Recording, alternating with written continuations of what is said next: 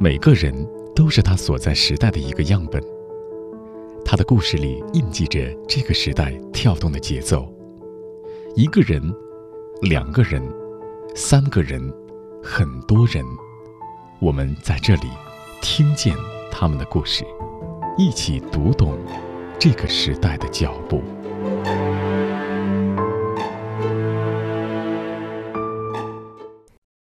听见不同人的故事。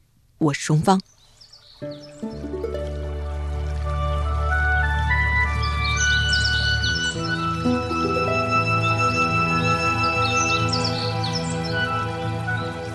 提起四合院，你会想起什么呢？它是中国一种传统的合院式建筑，在中国已经有三千多年的历史了。各地都有四合院，但北京的四合院最有名气。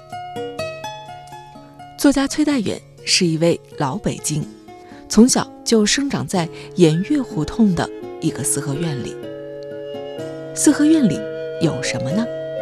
有遮阳的树木，有水灵的花草，有不知打哪传来的虫鸣，有卧在石头台阶上晒太阳的老猫，金鱼在大鱼缸里摇曳，歌哨带着回声荡漾在屋顶上那片湛蓝的天空里。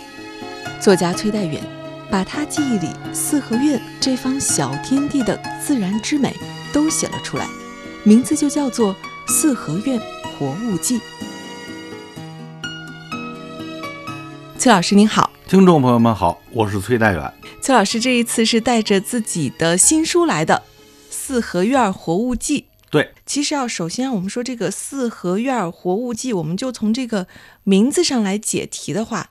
四合院，我们大家就是没住过，但是都了解。对，老北京建筑的标志嘛。对，您是住过的，对不对？我是打小住在四合院里的。嗯嗯。然后活物记呢，大家会想说，活物到底是什么？是不是就是指那个院子里边那些小虫子，然后鱼啊什么这种呢？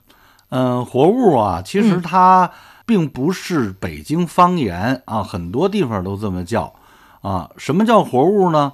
有的人啊理解啊，说是各种动物，我觉得呢不尽然。比如说吧，如果您要去动物园，您看那狮子、老虎、大象、鳄鱼啊，一般人都不把它叫做活物。嗯啊，那四合院里头这些猫啊、狗啊啊这些小虫子呀，叫做活物，为什么呢？我理解呢，所谓活物呢，主要是强调跟人之间的这种关系。你就比如说耗子，耗子呢。是活物啊，虽然说有的人呢不那么喜欢它，但是呢，它跟人之间呢有一种共生的关系。你比如说家巧，也就是我们说的麻雀，它也可以叫做活物。那么由此我想到呢，实际上四合院呢就是一个生态环境，它不光是人的居所，还有这些花鸟鱼虫。所以您看啊，所谓四合院呢，它并不只是青砖灰瓦，它有这些居民在里头。它有这些花鸟鱼虫跟人一块儿构成了这么一种和谐共生的生态环境，所以呢，我用了“四合院活物记”这么一个名字。崔老师，照您这么一说的话，这个活物包含的范围可广了。没错，所以呢，这里头啊，我不光写了花鸟鱼虫，还写了呢。你比如说四合院里种的这些树，你就像枣树啊、石榴树啊、紫藤啊，包括呢一些花草。啊，包括呢一些个小动物，有的呢人喜欢，有的未必喜欢。嗯，对，包括您之前提到说耗子，嗯，耗子这个也囊括在了这个四合院的活物记里边去。那当然了，它是四合院里少不了的一部分。那咱就从这个耗子说起哈。嗯，您这个小时候在四合院里边住着，对耗子的回忆会是什么呢？哟，我们小时候住的那是一个大四合院。啊，有四进，这在老北京来说就是比较大的院子了。有两跨这么一个大四合院，嗯，那个四合院这么讲吧，因为它是老房子啊，大概应该有个百十来年了吧。嗯，所以那耗子经常出没啊。你比如那小耗子顺着那墙犄角吱吱跑，你可以看得见。嗯，而且呢是这样啊，家家户户啊一定得养猫，养猫干什么呢？养猫为了避暑，这大伙儿都知道啊。但实际养猫并不为了吃鼠，你注意啊，避鼠跟吃鼠不是一回事儿。嗯，什么叫避鼠呢？就是对耗子呀起到一个震慑的作用。哎，让它呀别造反就可以了。哎，但是呢，并不赶尽杀绝啊。为什么呢？老北京啊是这样的，你比如说啊，这个耗子偷吃粮食，大伙儿都知道是吧？但同时呢，如果哪院有耗子，就证明谁家有粮食。你想是不是这个道理？是吧？这你如果要穷的连粮食都没有，耗子都不会来的，是吧？嗯，那这北京人啊，他好面子，哎，他不希望别人说自己家里穷啊，所以呢。他这院里啊，还得有点耗子，所以人跟耗子呀，就变成了这种和谐共生的关系。你像老北京的很多童谣、很多游戏，实际上都是跟耗子有关的。那有朋友问了，什么是耗子呀？就是我们说的老鼠。嗯，哎呀，崔老师，这被您这么一说啊，就感觉这个原来这个耗子还成了住在四合院里的北京人。家庭收入情况、家庭财富情况的一个象征了。没错，是这么回事儿啊。嗯啊，所以呢，呃，老北京对耗子并不是特别深恶痛绝的，啊，它有着一种怎么说呢，不可言传的这么一种关系在里头。嗯，那我看啊，这个《四合院活物记》里边最后一个，呃，最后一活物，对，最后一个活物，您写的就是耗子，对不对？对，崔老师，要不您就给我们来一段，读一段，好不好？没问题。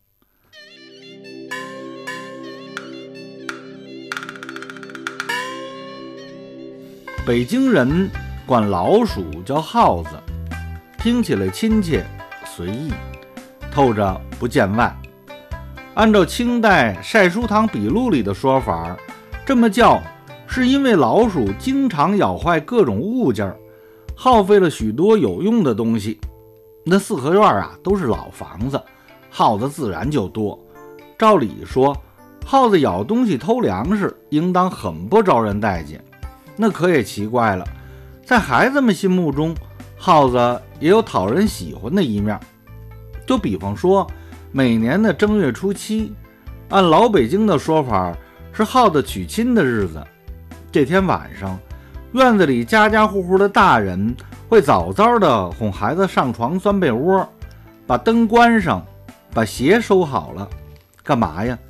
说是不让孩子在地上乱跑，腾出地儿。给耗子娶亲呗，有一首童谣就叫《耗子娶亲》。嘟嘟哦，嘟嘟哦，耗子娶亲来到喽！八个耗子抬花轿，两个耗子放鞭炮，四个耗子吹鼓手，嘟嘟喽，真热闹。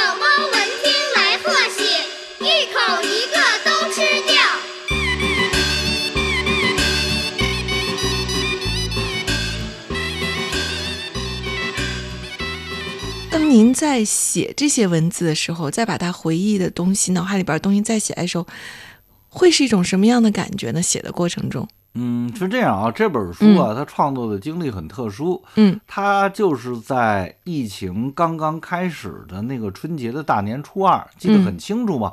啊，那会儿呢，大家都不让下楼了啊，这闷在家里头，总得干点什么吧。那么呢，我就开始写这本书。嗯，所以呢，这本书呢，第一个主题呢，就叫生命。啊，因为在疫情期间呢，大伙儿呢格外感觉到生命的可贵，所以呢，我就回忆了我小的时候四合院里头的种种生命，嗯，包括说，呃，树木啊，包括说花草啊，包括说小虫子呀，包括说猫啊、狗啊、呃、耗子呀啊等等这些，甚至呢还有这些个街坊邻居。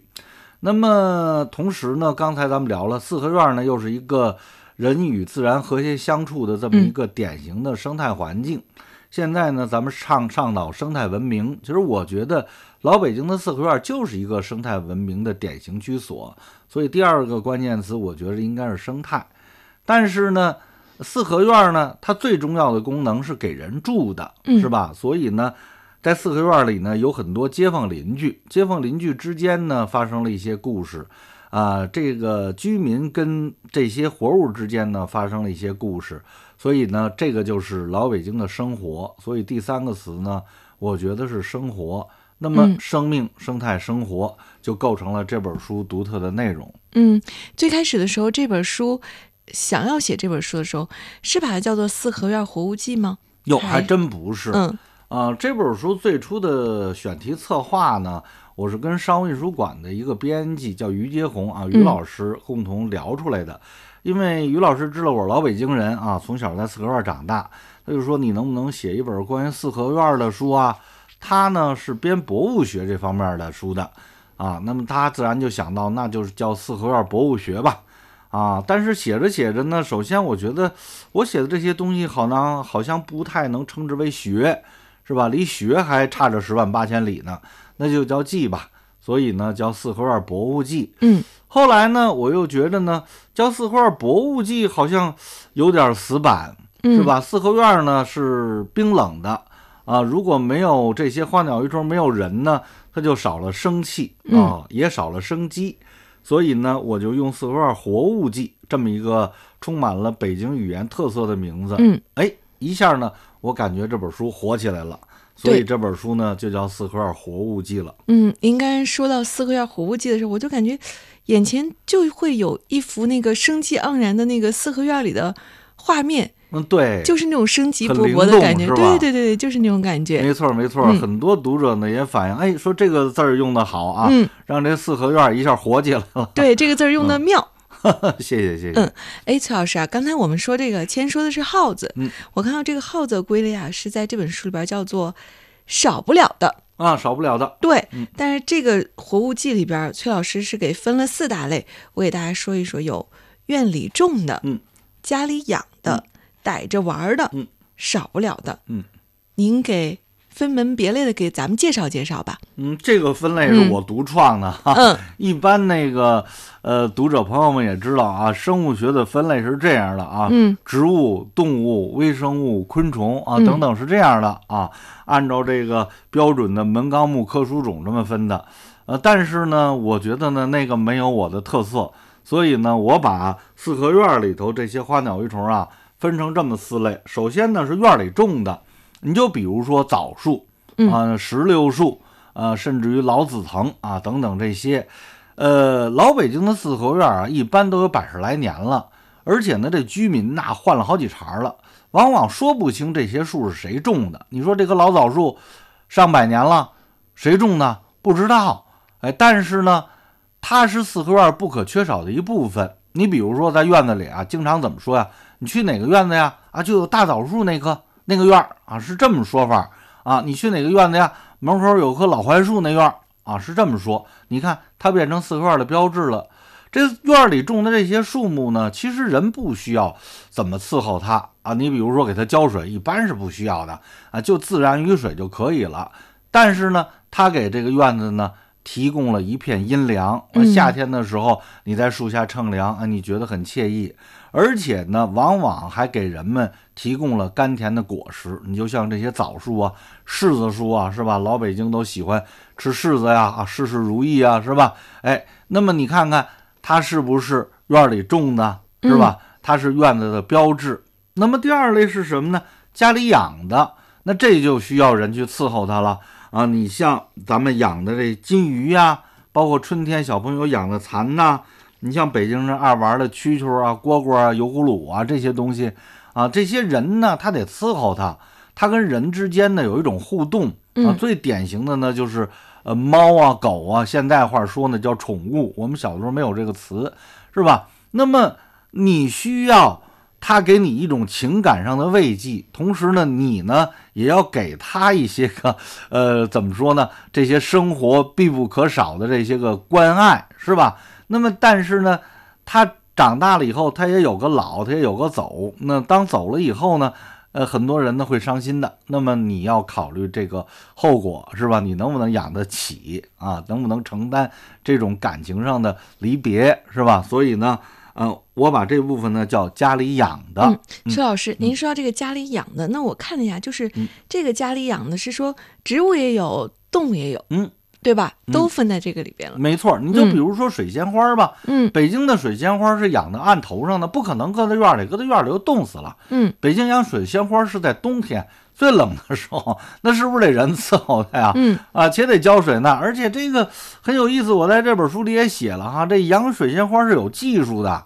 你比如说啊，它就要在正月初一这天开，那嗯么你从什么时候开始浇水？浇多少水啊？而且呢要晒啊，就是白天要拿出去晒，然后又不能热啊，等等，这里头这还能算出。来呢，当然了，它就要算的正月初一那天开花儿，太讲究了。是吧？而且呢，这个花儿开什么样子，那都是预预设好了的，知道吗？所以说这个很讲究。那这就是人养的呀，它跟枣树不一样。枣树你你你说我需要这么去伺候它吗？不需要吗？啊，所以呢，不光是动物，植物也是。你就像这个茉莉花也是很娇贵的，因为它是从南方来的，所以我们得把它归到家里养的这一类。嗯，然后还有一个是逮着玩的。那逮着玩的这很有意思啊，它主要是针对小朋友。嗯你看，这不是夏天到了吗？夏天到了呢，在我们小的时候啊，呃，这是最快乐的季节。为什么呢？可以抓各种小虫子。人跟虫这种关系啊，呃，我觉得是来源于上古时代，是吧？啊，所以呢，你看小朋友逮虫，这是与生俱来的。啊，你像这个时候啊，我们小的时候就开始逮各种虫子了啊。你比如说花手绢，就是七星瓢虫，是吧？它它也不咬人，搁在手上玩儿挺好玩的。这低龄的小孩玩儿是吧？稍微大一点干嘛呀？粘寄鸟啊，寄鸟呢，实际寄鸟是蝉的一种啊，呃，就是最早出来的这个叫黑炸蚕，学名就很黑很大。它呢，在这杨树的底下，你又拿一竹竿，前头插一竹枝儿，上头啊沾点胶，一看见寄鸟，啪给它粘下来，哎，这么着玩啊。还有呢，你比如说逮什么呃蚂蚱呀，啊逮什么水妞啊，什么老牛啊，啊等等，就是各种玩法，什么磕头虫啊。我小时候就特别爱玩磕头虫，为什么呢？给它倒过来，嗯，倒过来以后呢，嗯、嗯，当时还有口诀呢，问他什么呀？麦子卖的多高了？哎，然后一拍，啪，然后看它蹦多高，哦，麦子长这么高了。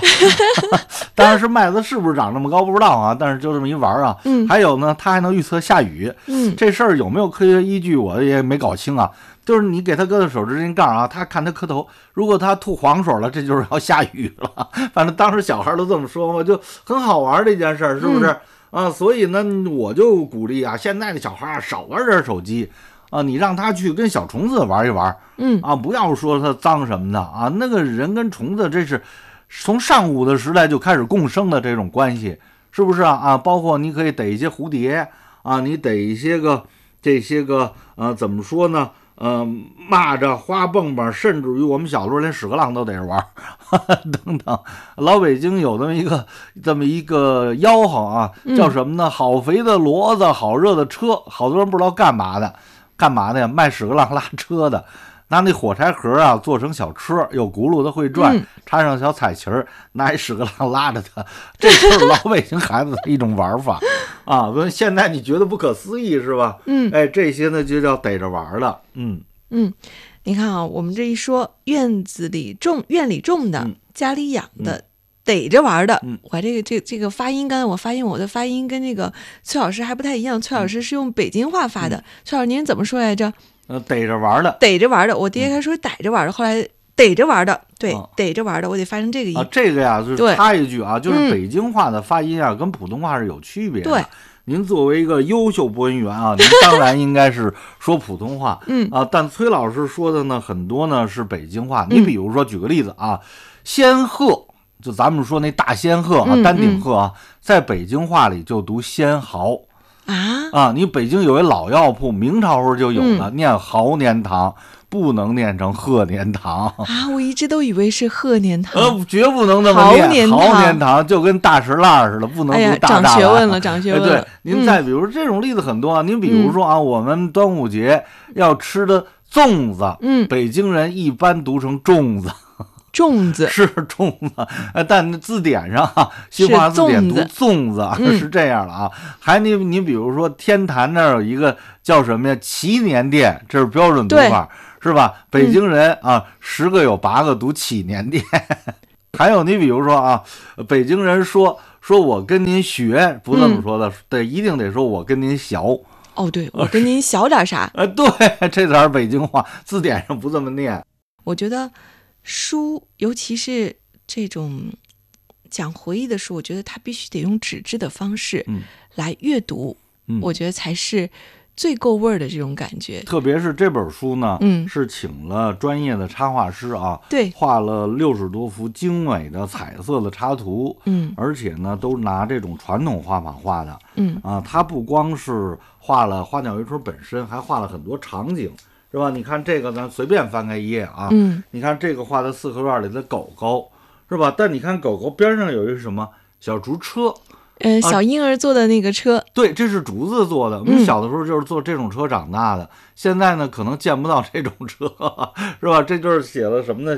呃，小孩跟小狗之间的关系。嗯，但你看不到小孩，是吧？你看，这是四合院里的一个场景。所以呢，嗯，我希望呢，大家呢，呃，能够多读纸质书啊。你就像《四合院活物记》，为什么是要读纸质书呢？因为你不但能够看到文字，你还能看到。很多的这种艺术品，你看这这个虽然说是一张黑白的画，但你看看非常有味道，嗯，是不是啊？一看就是这种老北京这是逮着玩的前面的一个对，呃，一个主题吧，这个主题的一幅画。为什么是逮着玩的呢？你你没注意？你看这是抓蜻蜓的网子，嗯啊，然后逮这个。得蝈蝈蝈蝈的那个小竹子做的那个，对，所以它非常有意思啊，而且这本书呢也非常的雅致啊，呃，希望朋友们呢还是能够呃看纸质书。嗯，我觉得崔老师说的就是我阅读这本书的感受，我觉得更多是书它给我们一种氛围感，是有一种让你自己会感觉这是一种美感。希望大家能够买一本书来读吧。我觉得坐下来，然后找一个地方喝着点北京的这个茉莉花茶，然后我觉得是一种享受。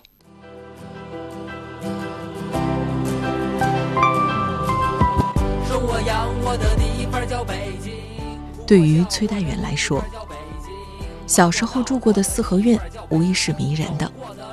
凝固的建筑里留下的是人、物、事的混杂记忆，因为一切已经失去不在，而变得更加香气迷离。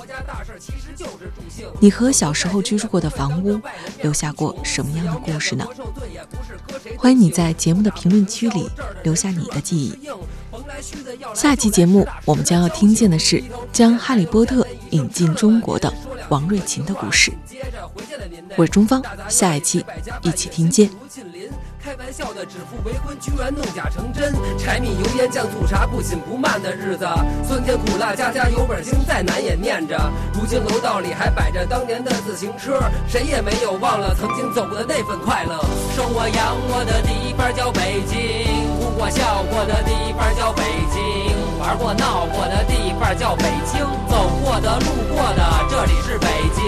爱过恨过的地方叫北京，住过拆了的地方叫北京，吃饱了就睡的地方叫北京，这就是我的家，名字叫北京。在北京吃喝玩乐，咱一个也不能少。夏天的炸酱面，菜码太多，蒜瓣没跑。冬天吃涮羊肉，得来铜锅的地道。夜宵奔鬼街，二两白的一盆马小。迟到了先发三杯酒，让您先漱漱口，然后就一瓶接一瓶，这一喝就是半宿。完事儿再来一瓷瓶酸奶起火。讲究，一觉醒来他还没忘了再补上一口。忙着学习挣钱，数着盼着疯狂的周末。后海工体三里屯想喝一杯可没座。西单动物园五道口买衣服的太多。打麻将打台球 KTV 来首主打歌。要不带您家那位看电影玩回浪漫。捎带手找个清静的地儿来个烛光晚餐。实在不想动换的那咱就家里窝着，冲个热水澡睡到自然醒也值了。